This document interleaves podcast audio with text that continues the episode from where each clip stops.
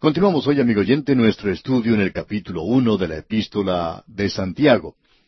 Y en la sección en que nos encontramos en el presente, pudiéramos llamarla la verificación de la fe.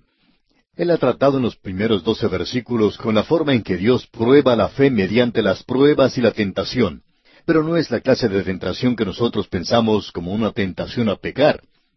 La sección en la cual nos encontramos ahora, en los versículos trece al veintiuno, la llamamos la tentación a pecar no viene de Dios. La fuente de nuestra tentación a pecar no viene de parte de Dios. Y lo interesante de notar en esto es que tampoco viene de Satanás. Él no culpa a Satanás por esto. Santiago lo presentó de una manera muy clara en el versículo catorce de este capítulo uno, donde dice, sino que cada uno es tentado cuando de su propia concupiscencia es atraído y seducido.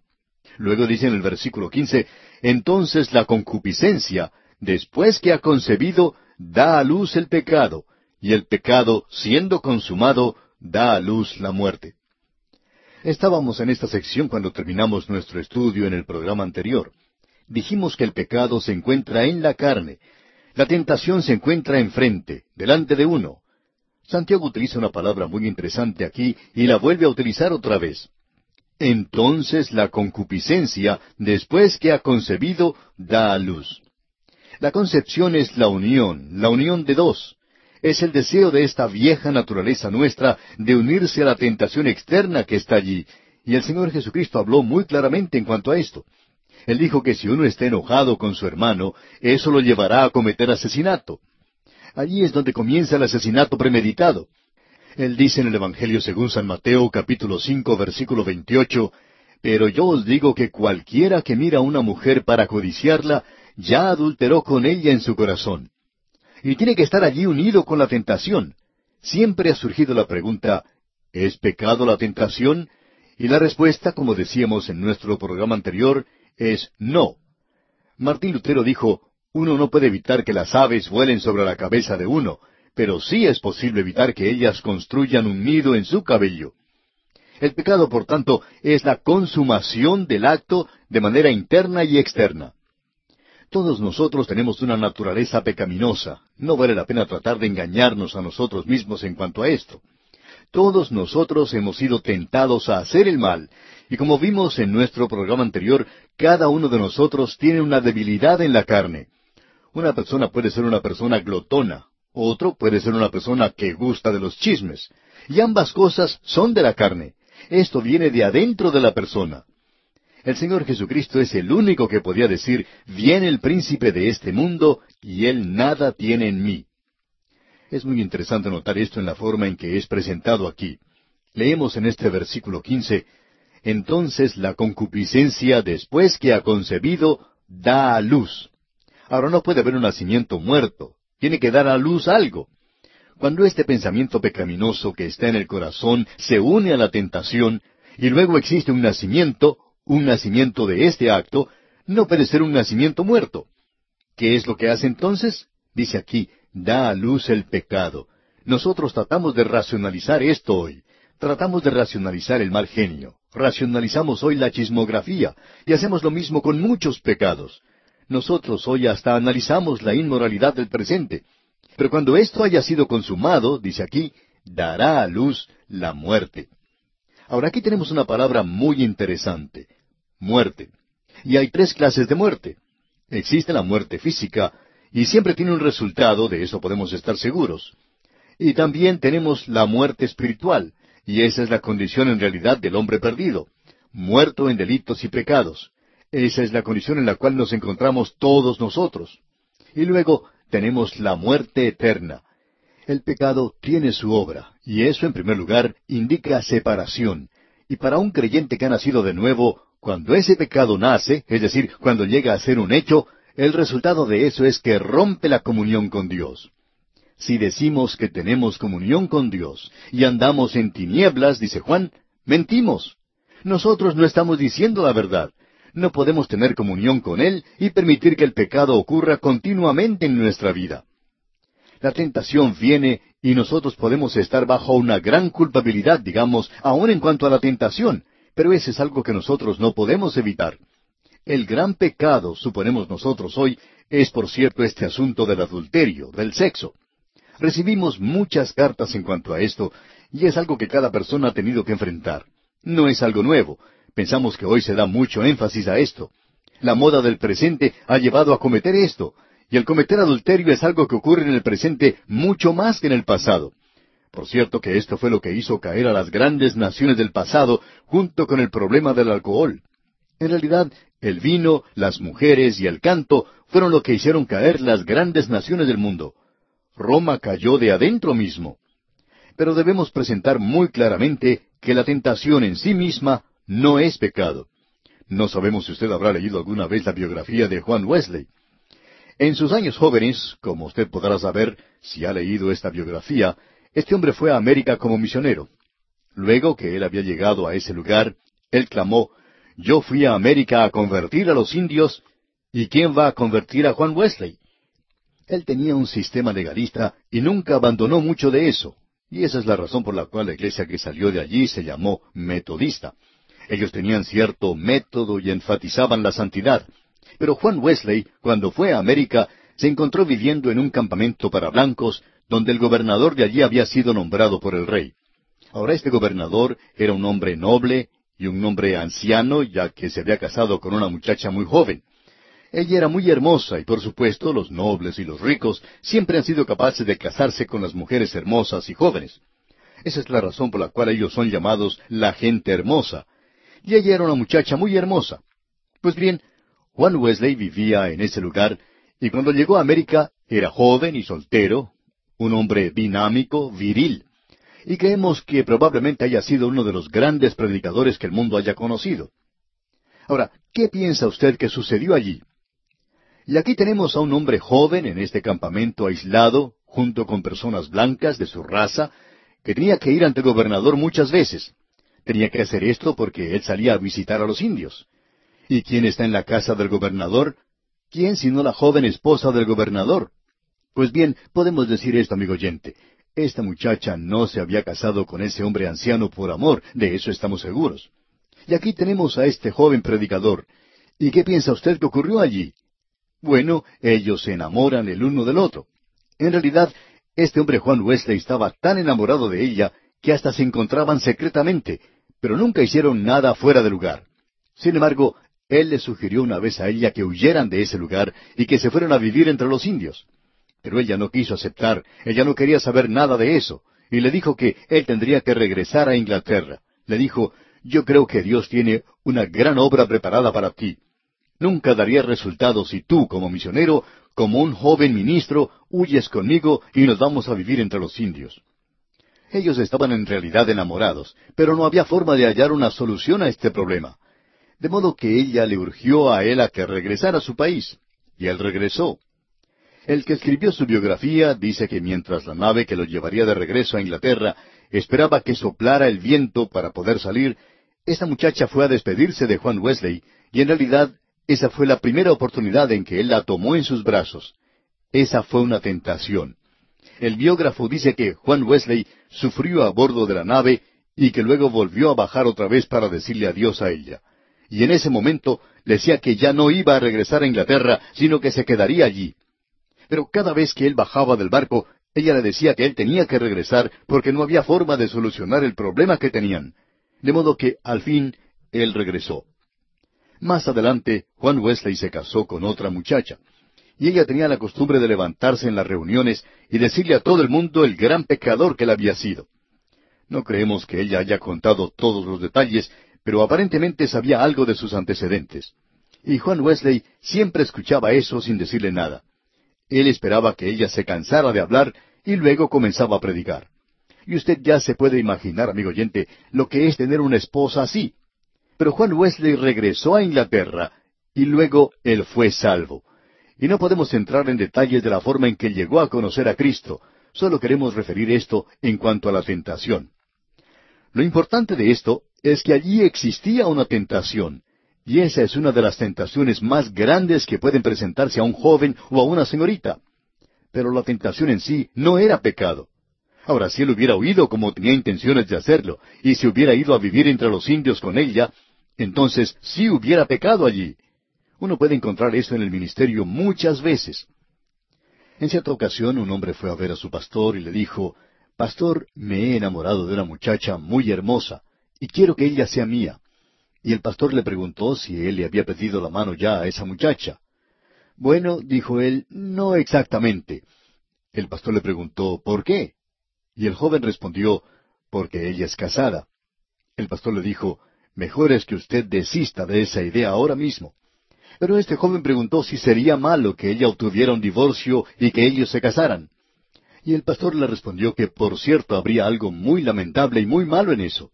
El joven decía que ella estaría dispuesta a hacer eso. Pero el pastor dijo que eso no hacía ninguna diferencia. Le dijo el pastor, usted ha sido tentado y tentado en gran manera, pero como hijo de Dios usted nunca podrá salirse con la suya. Y le presentó varios casos donde las personas pensaban que podrían haberse salido con la suya, pero no pudieron ser felices. Hay algunos que se han casado en esas circunstancias y luego han tenido una vida miserable, sin hijos, llegan a ser ancianos y no son felices. Es algo trágico en realidad. Y amigo oyente, hay personas que piensan que pueden salirse con la suya. El caso es que cuando la concupiscencia, después que ha concebido, da a luz el pecado, y el pecado, siendo consumado, da a luz la muerte. Eso es lo único que puede traer al mundo, pecado y el pecado traerá la muerte. Eso trae la separación de la comunión con Dios si uno es un hijo de Dios. Y Dios le juzgará por eso, a no ser que nos juzguemos a nosotros mismos. Pero uno no se sale con la suya, amigo oyente. Ahora ese joven salió de la oficina del pastor, después que el pastor trató de inculcar en él el temor de Dios. Este joven era un creyente maravilloso, pero él estaba siendo tentado mucho. Regresó mucho tiempo después y le dijo al pastor que había hecho su decisión junto con la muchacha. El pastor pensaba que había tomado una decisión mala, pero este joven dijo que habían reconocido junto con la muchacha que en esta vida ellos no podían casarse, que nunca podrían unirse, que eso estaba muy claro y que no había duda en cuanto a eso. Ellos estaban pidiéndole a Dios que algún día, probablemente en el cielo, les permitiera estar juntos. Ahora no sabemos en cuanto a estas cosas, no podemos presentar una respuesta a algo así. Hemos pensado que en el cielo, si usted quiere estar con alguien, lo puede hacer, y si no quiere estar cerca de alguien, se puede apartar. Y si este joven quiere estar cerca de ella en el cielo, pues puede hacerlo perfectamente. En el cielo no hay matrimonio. Y si él quería pensar de esa manera, bien podía hacerlo. Ahora este joven dijo que había pedido a la compañía para la cual trabajaba, que era una compañía bastante grande, que lo transfiriera a otra ciudad. Y no mucho tiempo después, él salió de esa ciudad y se fue a otro lado. Bien, amigo oyente, eso es tentación. Hay mucho de eso hoy. Hay creyentes hoy que dicen, ah, fue Satanás quien me tentó. Amigo oyente, la tentación no nos puede conseguir hasta que se haya unido con la naturaleza pecaminosa nuestra ese deseo de la naturaleza pecaminosa y cuando se une, lo importante y lamentable es que producirá pecado. Y el pecado virtualmente produce la muerte. El pecado rompe esa comunión que hay con Dios y eso es una muerte segura, digamos de paso. Luego, Santiago continúa diciendo en el versículo 16 de este primer capítulo de su epístola, Amados hermanos míos, no erréis. Cuando él dice aquí, no erréis, la palabra que utiliza quiere decir divagar, desviarse, vagar de un lado para otro. Es como la oveja de la cual habló el Señor Jesucristo, esa oveja perdida a la cual Él fue a buscar, esa oveja a quien amó tanto. Y Santiago nos está diciendo aquí, no se desvíen, no piensen que de alguna manera u otra pueden salirse con la suya. La persona que tiene el hábito de pecar continuamente definitivamente nunca tuvo una línea de comunicación con Dios. Él nunca ha nacido de nuevo. Si usted puede vivir en el pecado y disfrutarlo, amigo oyente, entonces usted no es un hijo de Dios. Es así de sencillo. Se cuenta la historia acerca de un calvinista y de un ardiente armenianista. Como usted sabe, el calvinista cree que una vez que uno es salvo, nunca llega a perderse, mientras que el armenianista cree que uno puede perder su salvación. El armenianista dijo, si yo creyera su doctrina y estuviera seguro de que me habría convertido, entonces me llenaría de pecado. A lo cual replicó el calvinista, ¿cuánto pecado cree usted sería necesario para llenar a un creyente genuino para su propia satisfacción? Amigo oyente, esa es una respuesta tremenda. Si usted puede estar satisfecho con el pecado, entonces le decimos que es necesario que usted se examine a sí mismo para ver si realmente usted está en la fe o no. Alguien ha dicho, aquel que cae en el pecado es un hombre. Aquel que se lamenta del pecado es un santo. Aquel que se jacta del pecado es un diablo. Y amigo oyente, todos nosotros estamos sujetos a la tentación, pero debemos estar seguros de no dar a luz en ese sentido en que se menciona aquí, porque no puede haber un aborto aquí si uno continúa en esto. Esto deberá tener su resultado. Veamos ahora el lado positivo en el versículo 17 de este capítulo 1 de la epístola de Santiago. Toda buena dádiva y todo don perfecto desciende de lo alto, del Padre de las Luces, en el cual no hay mudanza ni sombra de variación. Es como el otro lado de la luna que es oscuro, mientras que este lado tiene luz. Pero en Dios, amigo oyente, no hay oscuridad. En todos nosotros hay una sombra. Usted y yo hacemos sombra. Se cuenta que cuando Alejandro Magno había conquistado el mundo y regresó a Grecia, él fue a visitar a su antiguo maestro Aristóteles y estaba tan ansioso para contarle a él lo que había ocurrido que entró a su casa. Aristóteles en ese momento estaba dándose un baño. Alejandro Magno le contó lo que había sucedido y luego le dijo, Yo estoy preparado para darte cualquier cosa que quieras en este mundo. ¿Qué es lo que quieres? Bueno, Aristóteles levantó su vista y dijo, Quiero que te quites de mi luz. Alejandro Magno estaba parado en la puerta, tapando la luz del día. Y amigo oyente, eso es lo que muchos de nosotros hacemos, una sombra nada más. Pero no hay sombra en Dios. Él no varía, Dios no cambia. Dios no es como un yoyo, como muchos creyentes son en el día de hoy. Arriba hoy y abajo mañana. Y así van de un lado para otro. Así es que vemos que Dios nunca cambia. La tentación a pecar nunca viene de parte de Dios. Ahora aquí dice, toda buena dádiva viene de parte de Dios. Hay algunas pólizas de seguros que indican que ciertas cosas son excluidas, y que si ciertas cosas le ocurren a la casa, pues anulan esa póliza, o algún acto de Dios, como dicen ellos. Ahora, ¿qué piensan ellos que Dios va a hacerle a mi casa? Y si uno le pregunta eso a ellos, dicen, bueno, un ciclón o un viento fuerte puede destruir la casa. Ahora, ¿se le puede culpar a Dios por eso? Y la compañía de seguros responde, bueno, es que esa es la forma de expresarse que tiene la compañía de seguros. Y esa ha sido la costumbre a través de las edades el culpar a Dios. Usted tiene una buena dádiva y un don perfecto de parte de Él. Usted puede contar cuántas bendiciones tiene hoy. El calor del sol, la lluvia, un día nublado, un día brillante, el pasto verde, el agua que usted bebe, el aire que respira. Dios no nos dio el aire contaminado, nos dio un aire muy limpio, por cierto. Él nos dio agua limpia, no nos dio agua sucia. Fue el hombre quien contaminó todas estas cosas. Dios da buenas dádivas. Dios es bueno. Y usted y yo en realidad no sabemos cuán bueno es Él. Ahora el versículo 18 de este capítulo 1 de la epístola de Santiago dice, Él de su voluntad nos hizo nacer por la palabra de verdad para que seamos primicias de sus criaturas. Aquí tenemos una referencia muy directa al nuevo nacimiento. ¿Cómo es que nos hace nacer de nuevo? Por la palabra de verdad, para que seamos primicias de sus criaturas. La palabra que se utiliza aquí en este versículo es la de concebir, y esto nuevamente nos dice algo muy importante y que nosotros debemos notar. Hay quienes dicen, bueno, si yo estoy predestinado para perderme, no hay nada que pueda hacer en cuanto a eso, así es que no me voy a preocupar por eso. Si yo voy a ser salvo, bueno, entonces seré salvo. Amigo oyente, aquí tenemos dos voluntades. Dice, Él de su voluntad nos hizo nacer. Recuerde, amigo oyente, lo que dijimos antes en cuanto al mal. Es necesario que haya una concepción de dos que se juntan. No hay ninguna otra forma. Así es que cuando la voluntad de Dios se une a la voluntad suya, amigo oyente, usted nacerá de nuevo. No nos diga que no es responsable. Él no quiere que nadie perezca. Dios nos hace nacer por la palabra de verdad.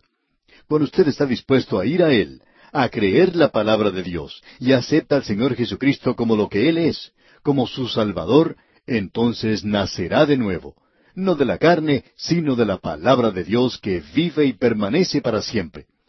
Esto es algo verdaderamente tremendo, amigo oyente. Ahora en el versículo 19 leemos, Por esto, mis amados hermanos, todo hombre sea pronto para oír, tardo para hablar, tardo para irarse. Y entramos ahora a una parte que Santiago trata en gran detalle, la vida del creyente. Vamos a hablar de esto en nuestro próximo programa. Mientras tanto, les sugerimos leer los versículos restantes de este primer capítulo de la epístola de Santiago para estar al tanto de lo que consideraremos en nuestro próximo estudio. Continuamos hoy, amigo oyente, nuestro estudio en la epístola del apóstol Santiago, y estamos todavía en el capítulo uno, y vamos a tratar de avanzar un poco más rápido de lo que lo hemos estado haciendo. En el versículo 19 entonces de este capítulo uno dice, Por esto, mis amados hermanos, todo hombre sea pronto para oír, tardo para hablar, tardo para airarse. Esta sección es algo muy importante, y debemos prestar atención a lo que se nos dice aquí. Por esto, mis amados hermanos, todo hombre sea pronto para oír. Ahora eso quiere decir que él está hablando a un hijo de Dios. Pronto para oír. ¿Para oír qué? Para oír la palabra de Dios, por supuesto. Debemos ser prontos para oír. Hemos sido concebidos por la palabra de Dios, pero aún no hemos concluido nuestra vida. Debemos ahora crecer con la palabra de Dios. Tenemos algo que es vivo, poderoso, más cortante que toda espada de dos filos. Y el hombre natural, el hombre que no es salvo, él no comprende las cosas del Espíritu de Dios, tampoco puede saberlas. Son nada más que locura para él. ¿Por qué? Porque deben ser discernidas espiritualmente. Usted, amigo oyente, como hijo de Dios, en el cual mora el Espíritu Santo de Dios, que quiere ser su maestro, usted tiene la palabra santa de Dios, y el creador de este universo, el redentor de los pecadores perdidos, Él quiere hablar con usted. Él quiere decirle algo. Usted, pues, debe estar listo, debe estar alerta. A veces, cuando uno contempla la congregación de la iglesia, siente un deseo como de gritar para que la gente se despierte. Dan ganas de gritar que el lugar se está incendiando para que haya un poco de movimiento, para que la gente se muestre un poco más alerta. Es necesario, amigo oyente, que hoy nos mostremos alertas. Debemos estar prontos, se nos dice aquí. Por esto, todo hombre sea pronto para oír. Y luego dice, lento o tardo para hablar. Amigo oyente, Dios nos dio dos oídos y una boca. Y debe haber una razón muy directa para eso, porque existe el peligro de que hablemos demasiado. Vamos a decir algo y sabemos que esto no es muy popular hoy. Podríamos decir muchas cosas que no son populares en el presente. Como un señor que decía que en su ciudad había un predicador que se parecía a ese enjuague bucal que se llama Listerine. Y cuando alguien le preguntó por qué, él dijo que él escuchaba a ese predicador dos veces por día, aunque no le gustaba todo lo que el predicador decía. De todas maneras, él le escuchaba dos veces todos los días. Y usted sabe que el enjuague bucal Listerine tiene en su propaganda comercial algo que dice que a la gente no le gusta, pero que de todos modos lo usa dos veces al día. Bueno, ese es el comentario que este señor tenía en cuanto a ese predicador. Y quizá habrá algunos que dicen lo mismo en cuanto a nosotros, porque muchas veces lo que decimos no es muy popular. Ahora hay aquellos que dicen que en el momento en que uno es salvo, tiene que comenzar a testificar. Bueno, amigo oyente, no estamos de acuerdo con esto. No creemos que una persona esté lista para testificar entonces. Una persona que se salvó anoche ya se quiere que presente su testimonio hoy, especialmente si esa persona es una persona destacada, o un hombre rico, o un criminal, o alguna persona que ha estado en las películas, en los negocios, o tal vez ha sido un político destacado. Y la gente siempre trata de lograr que esta gente dé su testimonio. Esa es una razón por la cual no nos gusta que algunos cantantes hablen antes de presentar su canto. Pueden cantar muy bien y esto no nos molesta, por supuesto, pero sí nos molesta y a veces nos avergüenza las cosas que dicen antes de cantar. Y Dios dice, sé pronto para oír, lento o tardo para hablar. Ahora alguien quizá diga, pero ¿acaso no debemos testificar nosotros? Sí, amigo oyente, pero debemos tener cuidado de cómo testificamos es mejor estar seguros en cuanto a la vida de uno primero. Se cuenta cierta historia en cuanto a Sócrates. Un joven se presentó ante él que quería entrar a estudiar con él. Sócrates era un maestro y un filósofo. Así es que este hombre o este joven llega ante Sócrates y antes de que Sócrates pudiera decir una palabra, este joven comenzó a hablar.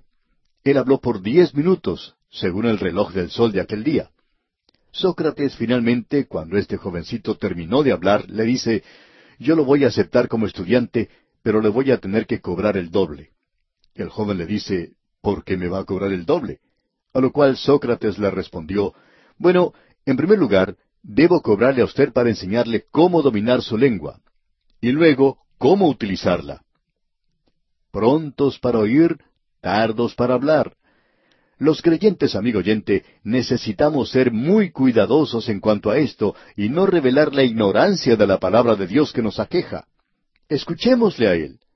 Ahora alguien quizá diga, bueno, el Salmo 107 dice, díganlo los redimidos de Jehová.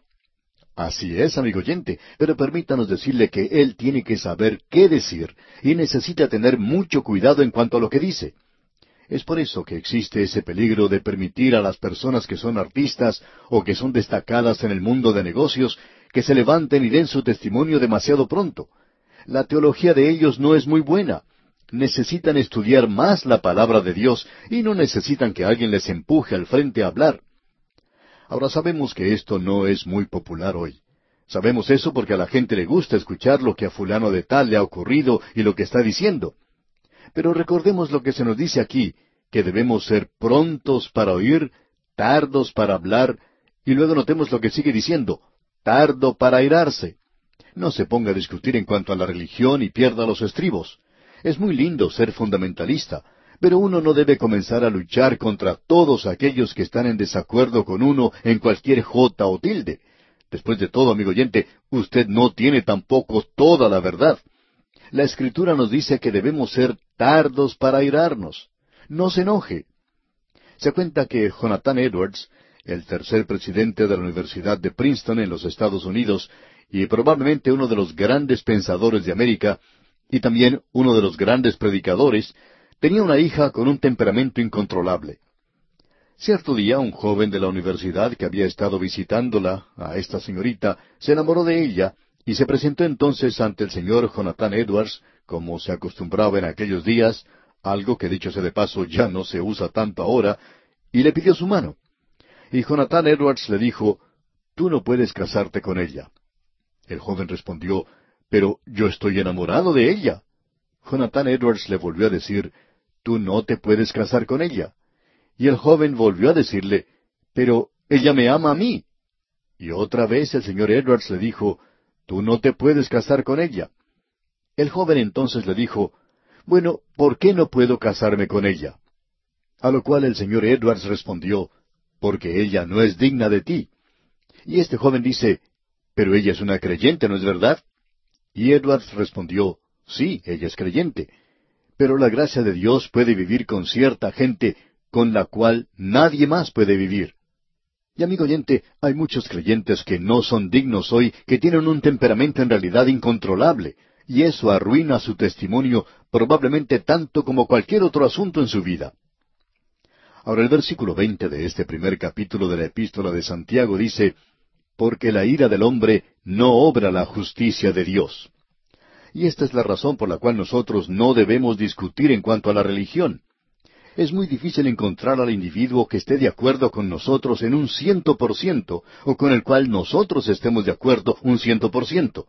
Pero esa no es ninguna razón por la cual nosotros debamos odiar o evitar a esa persona. Uno podría decir que la única persona con la cual está de acuerdo ciento por ciento es con uno mismo. Y aquí vemos que dice, porque la ira del hombre no obra la justicia de Dios. Quizá usted, amigo oyente, se sienta como un defensor de la fe y algo por el estilo. Pero, amigo oyente, la ira del hombre sencillamente no obra la justicia de Dios. No se engaña usted mismo, que usted se enoja por amor a Dios, porque Él no se enoja así. Él está en este asunto de salvar a la gente.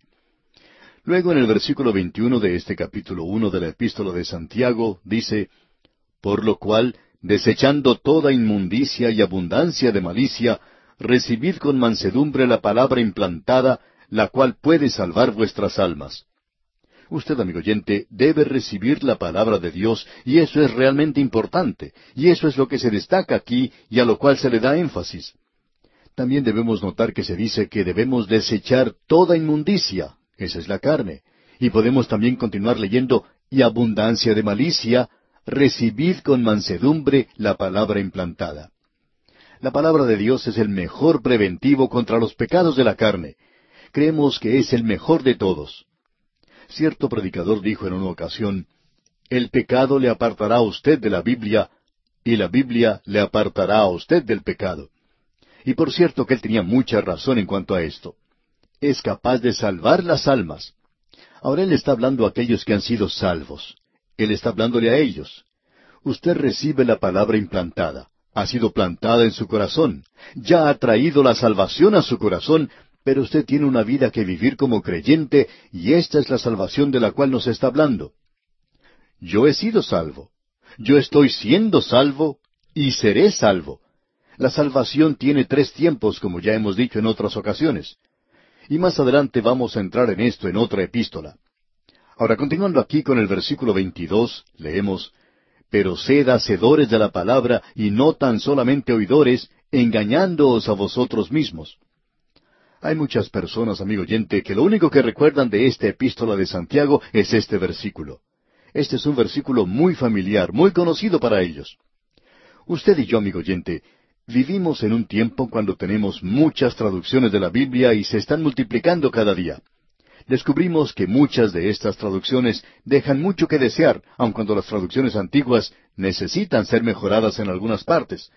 Pero hoy nosotros necesitamos una nueva traducción.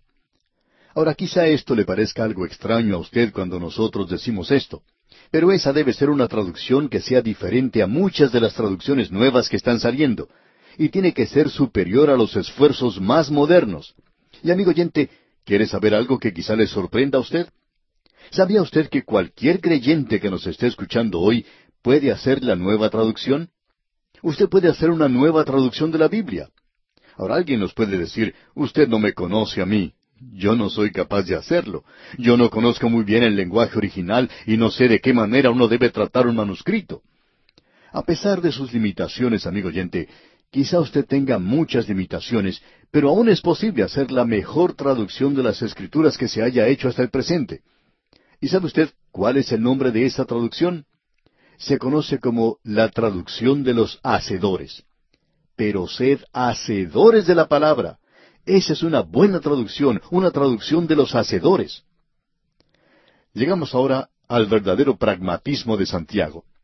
El apóstol Pablo expresó el mismo pensamiento en una forma un poquito diferente, con frases diferentes, cuando dijo allá en su segunda epístola a los Corintios, capítulo tres, versículos dos y tres, Nuestras cartas sois vosotros, escritas en nuestros corazones, conocidas y leídas por todos los hombres, siendo manifiesto que sois carta de Cristo expedida por nosotros, escrita no con tinta, sino con el Espíritu del Dios vivo, no en tablas de piedra, sino en tablas de carne del corazón. El mundo no está leyendo hoy la Biblia, amigo oyente, pero están leyéndolo a usted y a mí. Esa es la mejor traducción, amigo oyente. Y hay un poemita que pregunta, ¿qué es el Evangelio según usted? En el versículo 22 de este primer capítulo de la epístola de Santiago encontramos las demandas de la palabra. Luego en los versículos 23 y 24 el peligro de la palabra, y luego en el versículo 25, el diseño de la palabra. En otras palabras, aquí tenemos aquello que es sustancia, aquello que realmente nos alcanza en el lugar mismo donde vivimos. Aquí tenemos los imperativos o demandas de la palabra. Leamos una vez más este versículo 22. Pero sed hacedores de la palabra y no tan solamente oidores, engañándoos a vosotros mismos. Aquí tenemos un elemento en cuanto a la palabra de Dios que en realidad lo hace diferente de cualquier otro libro. De paso, digamos que hay muchas diferencias, pero aquí tenemos una que nosotros no hemos mencionado anteriormente.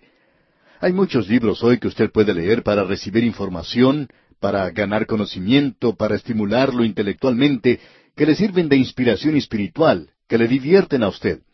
Pero la palabra de Dios es diferente. Esa es probablemente la razón por la cual no es tan popular. Demanda acción. pero sed hacedores de la palabra y no tan solamente oidores. Requiere atención, amigo oyente. El Señor Jesucristo dijo allá en el Evangelio según San Juan capítulo siete, versículos dieciséis y diecisiete, Mi doctrina no es mía, sino de aquel que me envió.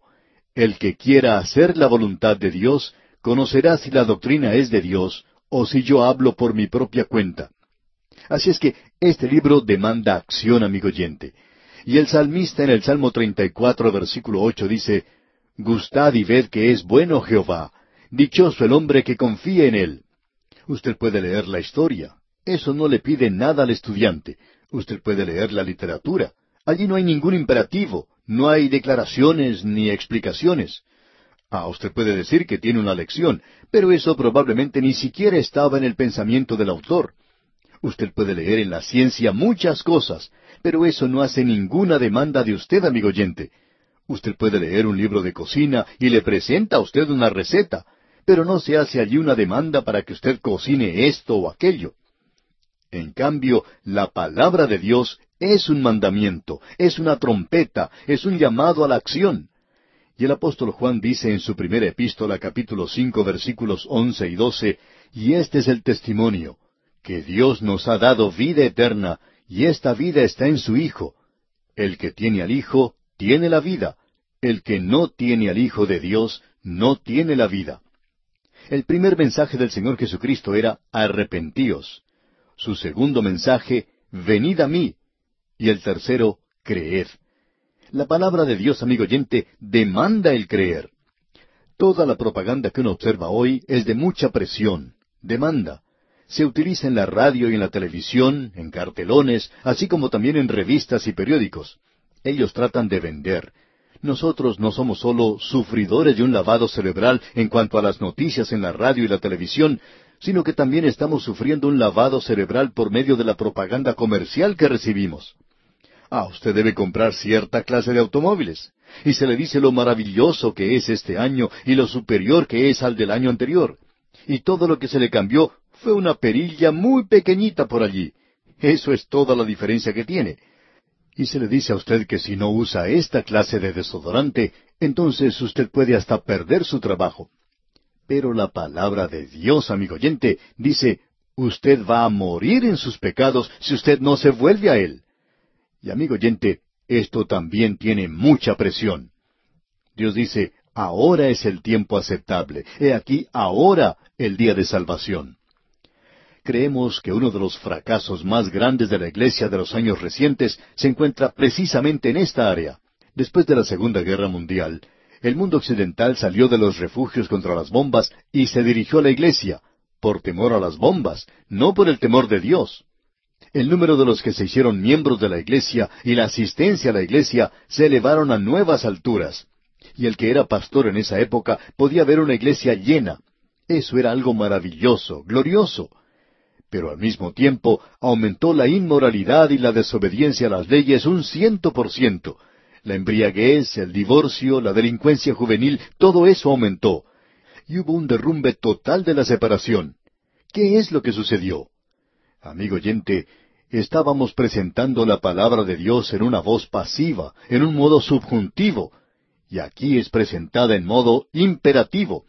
Nos olvidamos que la Biblia con cubierta de cuero necesita también zapatos que la acompañen. Estamos aprendiendo las escrituras de memoria, pero eso no es todo. Tiene que ser algo que se mueva, tiene que avanzar. Y aquí dice, pero sed hacedores de la palabra y no tan solamente oidores. ¿Por qué? Porque usted se va a engañar a sí mismo si no lo pone en acción. Amigo oyente, el imperativo que tenemos aquí es en realidad para el Hijo de Dios que ha nacido de nuevo. Dios no le pide nada a la persona que no ha sido salva, solamente una cosa. Y eso en realidad no es el hacer algo. La gente se aproximó a él y le dijo, ¿qué debemos hacer para heredar la vida eterna? Y él dijo, ¿hacer? Esta es la obra de Dios, que creáis en el que Él ha enviado. El hacer en el libro de Dios para las personas que no son salvas es sencillamente creer en Cristo. Dios no le está pidiendo nada a la persona que no es salva, solamente que crea y que confíe en Cristo. El oír, amigo oyente, le llevará a usted a hacer algo, no a una acción de rito y de hábito. No es algo triste y monótono, no es algo de rutina, sino que la intención de la palabra de Dios es producir una acción creativa, es el hacer algo productivo, un vivir exhilarante y una experiencia emocionante. Si somos motivados por un deseo interior de que estamos disfrutando de un vivir lleno del Espíritu, entonces usted y yo podemos salir a practicar cualquier deporte y disfrutarlo, y también disfrutar de un estudio bíblico de una manera completa, así como en el deporte. Y esto será algo realmente emocionante para nosotros. No seáis oidores solamente. Hay mucha diferencia entre un estudiante y uno que oye nada más. Y vamos a tener que dejar nuestro estudio aquí por hoy, amigo oyente, y lo continuaremos en nuestro próximo programa. Continuamos hoy, amigo oyente, nuestro viaje por la epístola de Santiago. Nos encontramos en una sección de esta epístola donde Santiago da una clarificación de la fe cristiana. Aquí tenemos la prueba de ella. Encontramos en realidad aquí el consuelo de ella. Si usted tiene una fe genuina, descubrirá que Dios le probará de una forma u otra. Él lo hace con el propósito de probar que usted es verdaderamente su hijo. Dios no solo prueba la fe por medio de dificultades, pero Él nunca prueba la fe por medio del mal. Dios prueba la fe por medio de la palabra. Allí es donde nos encontramos hoy. Nunca por las palabras de los hombres, sino por su palabra. El hacer, no la doctrina, es en realidad la prueba final de la fe. El saber o el conocer no es suficiente, amigo oyente. Ahora no queremos que usted nos malentienda. Conocer es muy importante, y vamos a poder aclararlo cuando estudiemos el versículo 23. Pero queremos concluir con nuestro pensamiento en cuanto a lo que dice el versículo 22 hoy. El versículo 22 del capítulo 1 de la epístola de Santiago dice, Pero sed hacedores de la palabra, y no tan solamente oidores, engañándoos a vosotros mismos. ¿A quién nos está diciendo, pero sed? Esta no es una forma ordinaria del verbo ser, sino que en realidad aquí se está utilizando la palabra gineste, y eso puede ser traducido como nacer. Literalmente significa llegar a ser o nacer, algo que llega a existir. Así es que esta forma no es la forma imperativa del verbo ser o estar, sino más bien este verbo gineste, que aquí quiere decir que uno ha nacido de nuevo. En otras palabras, Él está hablando aquí a los creyentes.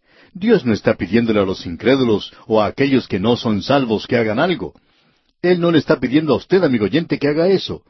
Dios está hablando aquí a sus hijos. Él no le manda a los hijos del diablo que hagan nada. Como hemos dicho, Él nunca castiga a los hijos de Satanás. Tampoco les pide a ellos que hagan algo. Él no le pide al mundo incrédulo en el día de hoy que haga algo. Él quiere decirles a ellos que Él ya ha hecho algo. En cierta ocasión un grupo de muchachos se encontraba jugando fútbol y el padre de uno de ellos se acercó al campo de juego. Él no vino a buscar a todos los muchachos que allí se encontraban, sino a su propio hijo. Él no había cumplido con sus obligaciones en la casa y su padre lo vino a buscar. Él no le pidió a ninguno de los otros muchachos que fuera con él para hacer esto o aquello, sino que le pidió a su propio hijo que regresara. ¿Sabe por qué, amigo oyente? Porque ese era su hijo. Los otros muchachos no eran hijos suyos. Y Dios, amigo oyente, no le está pidiendo a usted nada hasta cuando llegue a ser su hijo. Entonces aquí dice, pero sed. Se refiere a aquellos que han llegado a ser hijos de Dios. Pero sed hacedores de la palabra, y no tan solamente oidores, engañándoos a vosotros mismos. Uno debe ser un hacedor de la palabra. Eso es muy importante de notar de nuestra parte. Esto es algo muy difícil para los predicadores. En cierta ocasión, unos amigos estaban por jugar al golf y uno de ellos era un doctor en medicina, un creyente. El otro era un doctor en teología. Un tercer hombre quiso unirse a jugar con ellos y se presentaron ambos como doctores. Entonces este hombre dice, bueno, tenemos dos doctores aquí. El doctor en teología quería aclarar qué clase de doctor era y por tanto dijo, yo soy un doctor que predica. El otro es un doctor que practica. Pues bien, amigo oyente, hace falta más doctores que practiquen, así como también aquellos que prediquen. Y eso es lo que se está diciendo aquí. pero sed hacedores de la palabra y no tan solamente oidores, engañándoos a vosotros mismos. Bayer dijo lo siguiente, es mucho más fácil predicar que practicar. Es mucho más fácil decir que hacer. La mayoría de los sermones es escuchado por muchos, pero son llevados al corazón por pocos. Sed hacedores de la palabra. Dios está hablando aquí a sus hijos. Él está diciendo que si usted es solo un oidor de la palabra, usted simplemente se está engañando a sí mismo. Y nosotros debemos reconocer que Él está dejando bien en claro aquí esto de que el oír simplemente lleva al hacer, no a un rito o aquello que es nada más que un hábito, no a aquello que es monótono, aquello que es una rutina nada más. Notemos aquí esta palabra hacedores. Y a propósito, de allí es de donde sacamos este nombre para esa traducción de la Biblia de la cual hablamos anteriormente, la traducción de los hacedores. En realidad, eso tiene que ver con el vivir, con la experiencia real de una acción creadora, haciendo algo para Dios motivados por un deseo interior. Y uno puede apreciar esto con el grupo de personas con las cuales tiene que trabajar.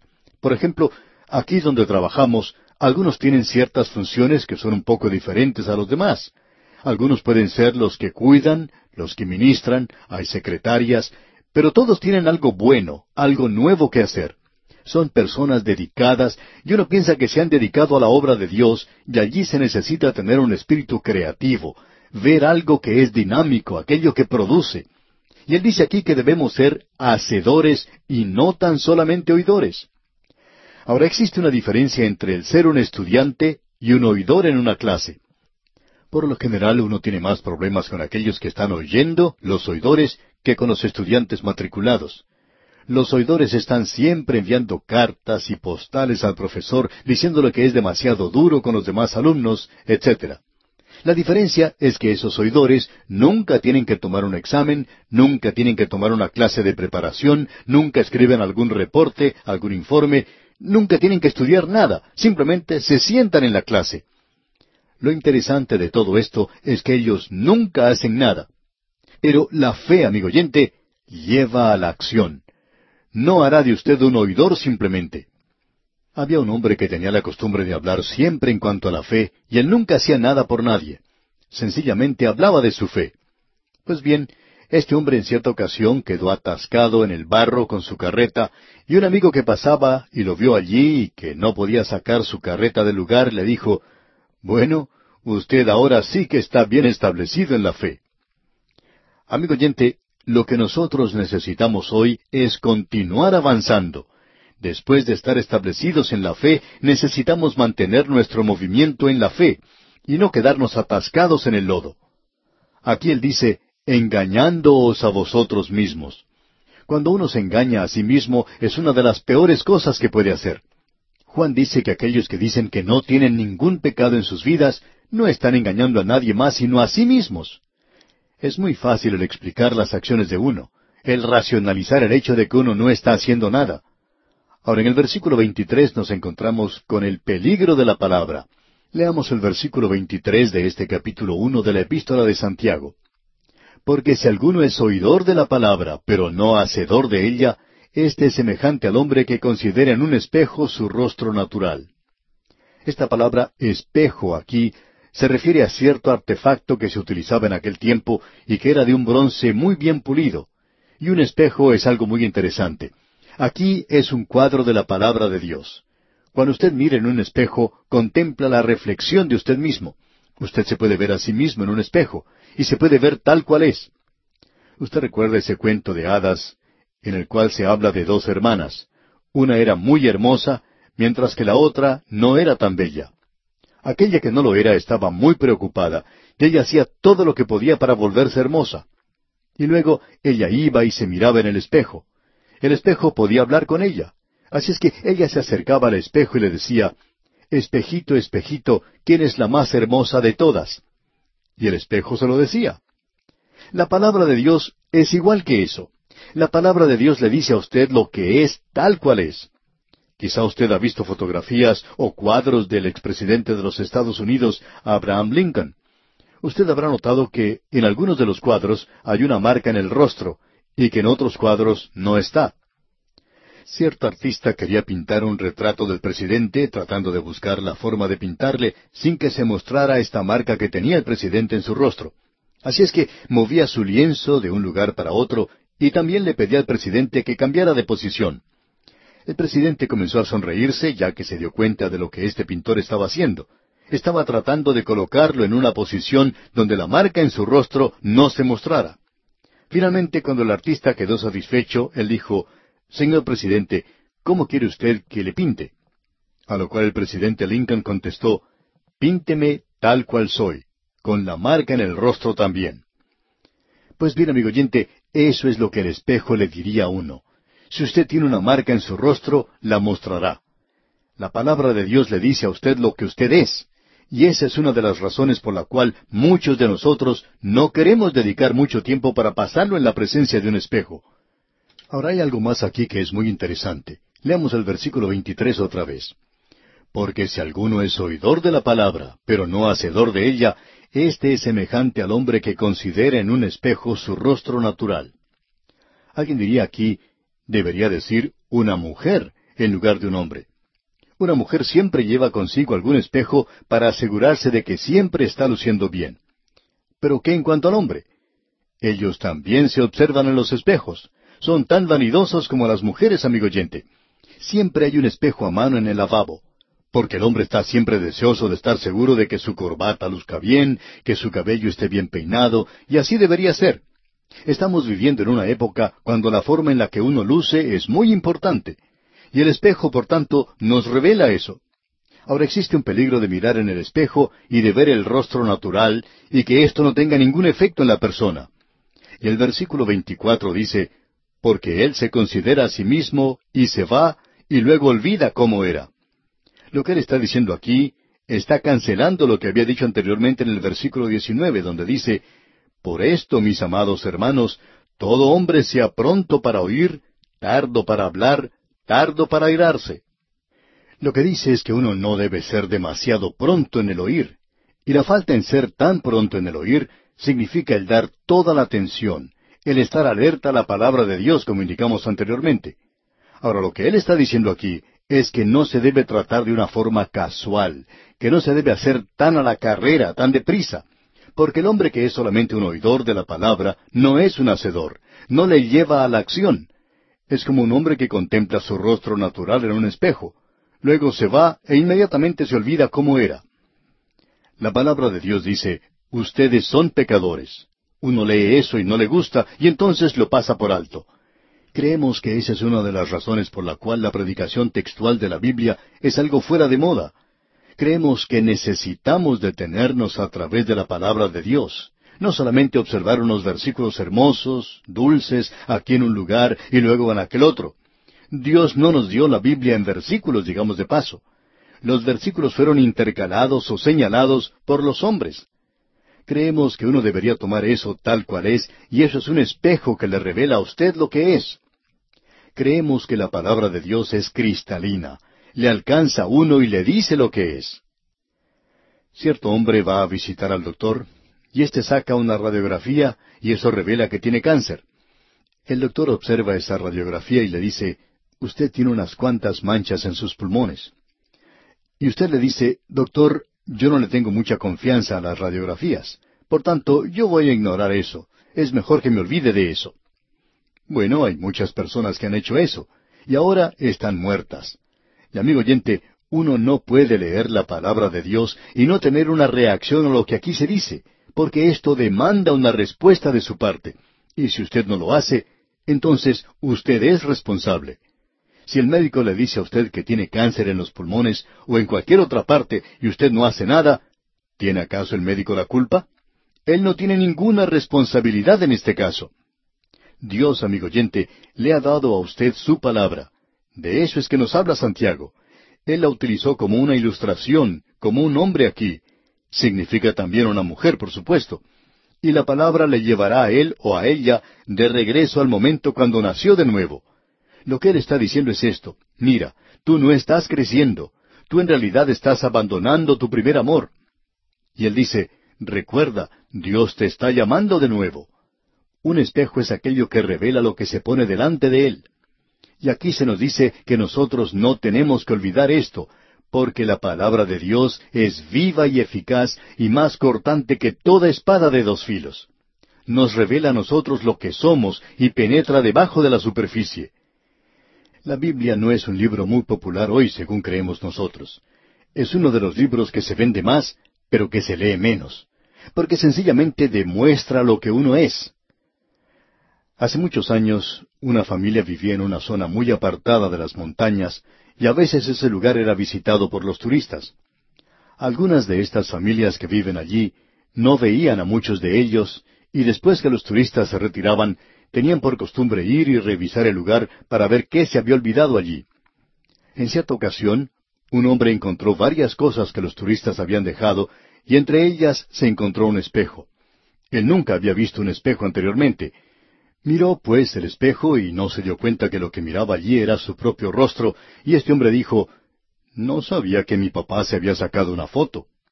Bueno, lo que en realidad él estaba observando era su propio rostro, que era semejante al de su padre. Se estaba observando a sí mismo. Él, por supuesto, sentía cierta atracción sentimental a esto, y entró a su casa y trató de esconder ese espejo en un lugar seguro. Su esposa lo estaba observando y no dijo nada en cuanto a lo que vio, y cuando él salió de ese lugar, ella fue a ver qué era lo que él había guardado allí. Y entonces encontró ese espejo. Ella miró en el espejo y al ver su rostro, y sin darse cuenta de que era ella misma, dijo, Ajá, así que esta es la vieja con la cual él ha estado saliendo. Amigo oyente, es muy fácil leer la palabra de Dios y pensar que es un cuadro de otra persona. Sin embargo, es un cuadro que lo muestra a usted y me muestra a mí, amigo oyente. Ahora, en el versículo 25 de este capítulo 1 de la epístola de Santiago, encontramos el diseño de la palabra. Allí dice, Mas el que mira atentamente en la perfecta ley, la de la libertad, y persevere en ella, no siendo oidor olvidadizo, sino hacedor de la obra, éste será bienaventurado en lo que hace. Aquí tenemos el diseño de la palabra. En aquellos días el espejo se colocaba en el suelo y uno tendría que inclinarse para verse en él. Y esto indica que uno necesita una mente humilde. Eso es lo que indica esto de mirar atentamente. Luego se nos dice que tenemos la perfecta ley, la de la libertad. Esto no es una referencia a la ley de Moisés, es la ley de la gracia, y vamos a hablar en cuanto a esto. Santiago no habla en cuanto a la ley de la misma manera en que habla Pablo. Cuando el apóstol Pablo habla en cuanto a la ley, se refiere a la ley de Moisés. En cambio, cuando Santiago habla de la ley, se refiere a la ley de fe, porque existe una ley de fe. Hay un amor en la ley en el Antiguo Testamento y hay ley en el amor en el Nuevo Testamento. Si el Hijo os libertare, seréis verdaderamente libres. Pero un momento, amigo oyente. Dios dijo, si me amáis, guardad mis mandamientos. Él también dijo, sobrellevad los unos las cargas de los otros y cumplid así la ley de Cristo. ¿Cuál ley es la ley? Juan dice en su primera epístola, pues este es el amor a Dios, que guardemos sus mandamientos. Cuando uno está manejando por la carretera y hay mucho tráfico allí, esa carretera también tiene sus leyes. Usted no tiene libertad de dirigirse en cualquier dirección o en cualquier forma que quiera. Usted tiene que obedecer las leyes de tráfico. De otra manera, tendrá problemas. De igual manera, hay libertad en Cristo. Esa es la única libertad verdadera. Usted puede estar seguro de una cosa cuando está en Cristo que usted va a obedecerle y que sus leyes no son difíciles, no son rigurosas. El hecho de que usted sea un hijo de Dios y tenga libertad en Cristo, esa libertad no le permite quebrantar los diez mandamientos. Las leyes son para los débiles, las leyes han sido dadas para el hombre natural, pero ahora hay leyes para el Hijo de Dios, y eso es muy importante. Bien, amigo oyente, vamos a detenernos aquí por hoy y Dios mediante concluiremos esta sección en nuestro próximo programa. Mientras tanto, le aconsejamos que usted lea el resto de este capítulo uno de la Epístola de Santiago y también el capítulo dos para que esté más familiarizado con su contenido cuando lleguemos a nuestro próximo estudio. Continuamos hoy, amigo oyente, nuestro estudio en el primer capítulo de la Epístola de Santiago. Y vamos a considerar lo que dice el versículo 25 una vez más, donde Dios prueba la fe por la palabra. Nunca podemos escaparnos, por así decirlo, de la palabra de Dios. Cada niño desea escuchar la voz de su padre, especialmente si es una voz de consuelo, así como una voz de corrección. Alguien que no está interesado en la palabra de Dios, o que no permanece allí, si esa persona en realidad es un hijo de Dios, lo cual dudamos, pero si lo es, va a tener dificultades, es decir, va a tener dificultades si no está interesado en escuchar la palabra de Dios. Ahora este versículo 25 del capítulo uno de la epístola de Santiago dice, Mas el que mira atentamente en la perfecta ley, la de la libertad, y persevera en ella, no siendo oidor olvidadizo, sino hacedor de la obra, éste será bienaventurado en lo que hace. Esa ley de la libertad que se menciona aquí es la ley de Cristo, los mandamientos que Él ha dado. Él dice, si me amáis, guardad mis mandamientos. Él está llevando a usted a un plano mucho más elevado que lo que podían hacer los diez mandamientos originales. Como dijimos en nuestro programa anterior, si usted llega a ser un hijo de Dios y dice que no está bajo el sistema de la ley de Moisés, eso no quiere decir que usted va a salir y quebrantar los diez mandamientos. A propósito, las leyes son para aquellos que quebrantan leyes, para los débiles, para los ignorantes. Les enseñan qué hacer, dónde ir y cómo hacer las cosas. Y castigará a aquellos que quebrantan o desobedecen esas leyes. Los ciudadanos honrados no necesitan la ley. No sé en cuanto a usted, amigo oyente, pero nosotros no conocemos quizá la mitad de las leyes de la zona donde vivimos. Lo que sí podemos decirle es que cada abogado de mala fama la conoce, porque busca puntos débiles en esas leyes para poder quebrantarlas. Dios en el día de hoy ha llamado a sus hijos a un nivel mucho más alto. Un hijo de Dios tiene una espontaneidad espiritual, un motivo mucho más elevado, una inspiración de Dios. El creyente no desea asesinar a nadie. Él vive sobre la ley. Él es motivado ahora por el amor del Salvador, desea obedecerle a Él. Mientras más leamos y estudiemos la palabra de Dios, más podemos aprender, amaremos más y vamos a vivir, y el gozo llenará e inundará el alma.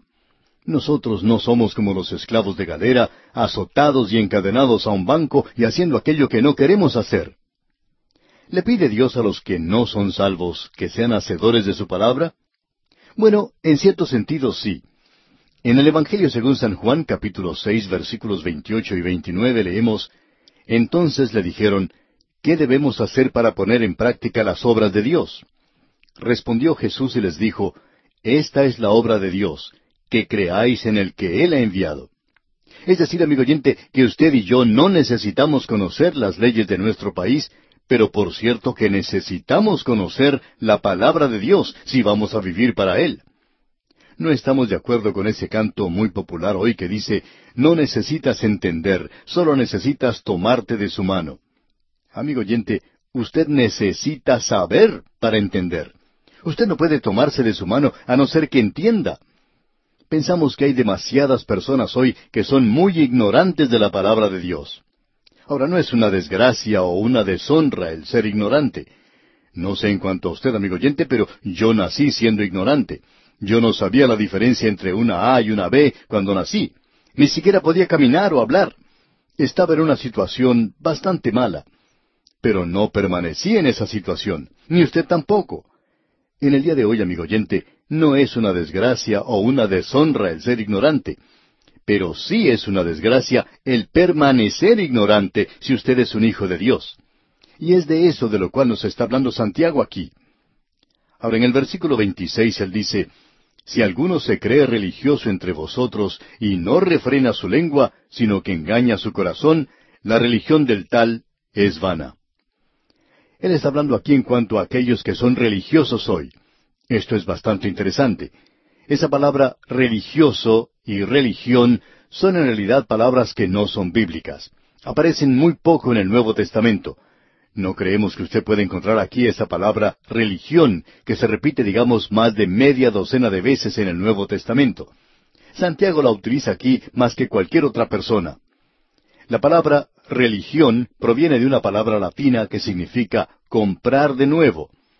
Uno puede ver que Horacio, en el griego, utiliza esa palabra, pero no era una palabra que se usaba comúnmente en el griego. Él hablaba de la religión de los sacerdotes egipcios y tenía que ver con el pasar por un rito y una ceremonia y cosas por el estilo. Hay muchas religiones hoy que pueden demostrar que tienen seguidores fieles y muy celosos, pero no creemos que usted pueda llamar creyentes a ninguno de ellos solo porque se conforman a ciertas formas exteriores de rito, porque el cristianismo, como hemos dicho en muchas ocasiones, no es una religión, es una persona, y esa persona es Jesucristo, el Hijo de Dios. Y usted o lo tiene a Él o no lo tiene. Esto es algo muy obvio, por cierto. Si alguno se cree religioso entre vosotros y no refrena su lengua, sino que engaña su corazón, la religión del tal es vana. ¿Qué podemos decir ahora en cuanto al creyente? Santiago va a decir mucho en cuanto a él. Más adelante va a decir mucho en cuanto al Hijo de Dios y en cuanto a este asunto de la lengua. Vamos a decir aquí sencillamente que cuando lleguemos al capítulo tres hablaremos de la lengua, la lengua que necesita ser controlada. Alguien ha dicho, usted no puede creer la mitad de lo que uno escucha hoy, que pueda repetirse. Y ese es el problema que existe en muchas iglesias hoy. Tenemos demasiadas personas con lenguas sueltas. Ahora, en el versículo 27, Santiago habla de la religión pura. Si usted en realidad quiere una religión y aquello que es inmácula, creemos que la podemos reconocer aquí mismo. Leamos el versículo 27.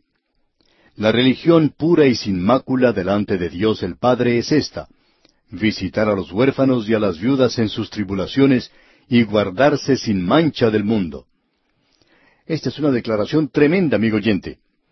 En este versículo tenemos que lo puro está del lado positivo, mientras que sin mácula está del lado negativo. Usted necesita tener ambas cosas si tiene la verdadera clase de religión. Y por cierto que el cristianismo debería producir esto. Por el lado positivo, él dice que se debe visitar a los huérfanos y a las viudas en sus tribulaciones. Esto significa lo siguiente, que un hijo de Dios debe estar en contacto, en contacto personal con los dolores y las tristezas del mundo y con los problemas de la gente en el mundo. Aquí podemos observar que los políticos actúan con mucha inteligencia. Ellos tomaron esto de la Biblia, digamos de paso. Ellos salen a la calle y se reúnen con la gente y le dan la mano y hacen de esto un contacto personal. Nosotros como creyentes debemos actuar de esta manera. Debemos salir y hacer contactos personales con las demás gentes. Esto hace que la gente responda, y debemos ir a donde está la gente y pensamos que existe un gran peligro en el hecho de que tenemos una religión de santuario y no tenemos una religión de las calles, y necesitamos eso. Esto significa que si usted o yo, nosotros, estamos en contacto con el mundo, debemos estar en contacto con el mundo con una ternura y amabilidad y debemos ayudar a los demás. Veamos ahora el lado negativo. Dice que esa persona se guarda sin mancha del mundo. El contacto con el mundo no quiere decir que uno deba mezclarse en las cosas del mundo. El Señor Jesucristo dijo, No ruego que los quites del mundo, sino que los guardes del mal. Por tanto, usted y yo, amigo oyente, debemos tener este contacto personal. Y permítanos darle aquí una ilustración. Ocurrió que un muchachito muy pequeño perdió a su madre. Su papá trató de criar al muchachito solo y por supuesto tenía que ir a trabajar, y hubo un matrimonio que tenía interés en este jovencito. Eran personas muy ricas y también parientes. Así es que se acercaron al padre y le dijeron, Mira, tú no eres capaz de dar a ese muchachito todo lo que necesita en la vida. Él era un hombre muy pobre. Estos parientes eran muy ricos. Ellos decían, nosotros sí podemos darle de todo. Así es que el padre fue a conversar con su hijo y habló muy seriamente con él en cuanto a ir a vivir con esta gente, con sus parientes. Él le dijo a su hijito, ellos te pueden dar una bicicleta, juguetes, regalos maravillosos en la Navidad y te llevarán a pasear muchas veces. Ellos pueden hacer muchas cosas por ti que yo no puedo hacer. Y el hijito contestó, yo no quiero ir con ellos. El padre le preguntó entonces, ¿por qué? Y el niño respondió, porque ellos no me pueden dar a ti. Y eso era lo que este muchachito quería. Y hay muchas personas hoy, amigo oyente, que desean tener un contacto personal. Y uno puede traerles un contacto cristiano, a gente que necesite esa dulzura y ese amor y consideración y amabilidad. Pero debemos recordar que debemos guardarnos sin mancha de este mundo, porque uno no puede mezclarse tanto en eso que puede llegar a ser algo muy peligroso. Bien, con esto llegamos ahora al capítulo dos de esta epístola de Santiago. Y a los primeros trece versículos de este capítulo vemos que Dios prueba la fe, por la actitud y la acción en cuanto a la distinción de las personas. ¿Cómo trata usted a la gente que está en una posición diferente a la suya en la sociedad? ¿Cómo trata usted a una persona rica? ¿Cómo trata usted a un hombre pobre? ¿Cómo trata usted a la persona de la clase media? ¿Cómo trata usted a esa gente con la cual se encuentra hoy? Y Santiago va a hablar de esto en esta porción de las Escrituras ante nosotros. Esta sección que tenemos aquí es en realidad una guerra de Dios contra la pobreza. Lo interesante es que es una guerra de Dios contra las riquezas. Es una guerra de Dios contra las pobrezas y las riquezas. Esto es algo diferente a lo que hace un gobierno. En la mayoría de los casos, los gobiernos no son capaces de tratar efectivamente con este problema. ¿Cuál es el verdadero problema? Bueno, lo que él nos va a decir aquí, y Santiago tiene mucho que decir en cuanto a los ricos. Este hombre parecería ser un radical, pero no creemos que sea radical en el sentido moderno de la palabra. Amigo oyente, él por cierto que habla muy duro contra los ricos en el capítulo cinco de su epístola. Encontramos allí que habla directamente a los ricos. Y aquí él tiene algo que decir en cuanto a esto. Las riquezas y la pobreza pueden ser una maldición, y parte de la maldición del pecado sobre la raza en realidad es la pobreza y las riquezas. Usted recuerda que el escritor de los Proverbios dice, No me des pobreza ni riqueza. La gente más difícil de alcanzar en el presente son aquellos que se encuentran en pobreza, así como también aquellos que forman parte del grupo más rico. Parece casi imposible el poder alcanzar a cualquiera de estas dos clases hoy con la palabra de Dios. ¿Cuál es el problema? Bueno, el problema en realidad es una falta de balance en la riqueza del mundo.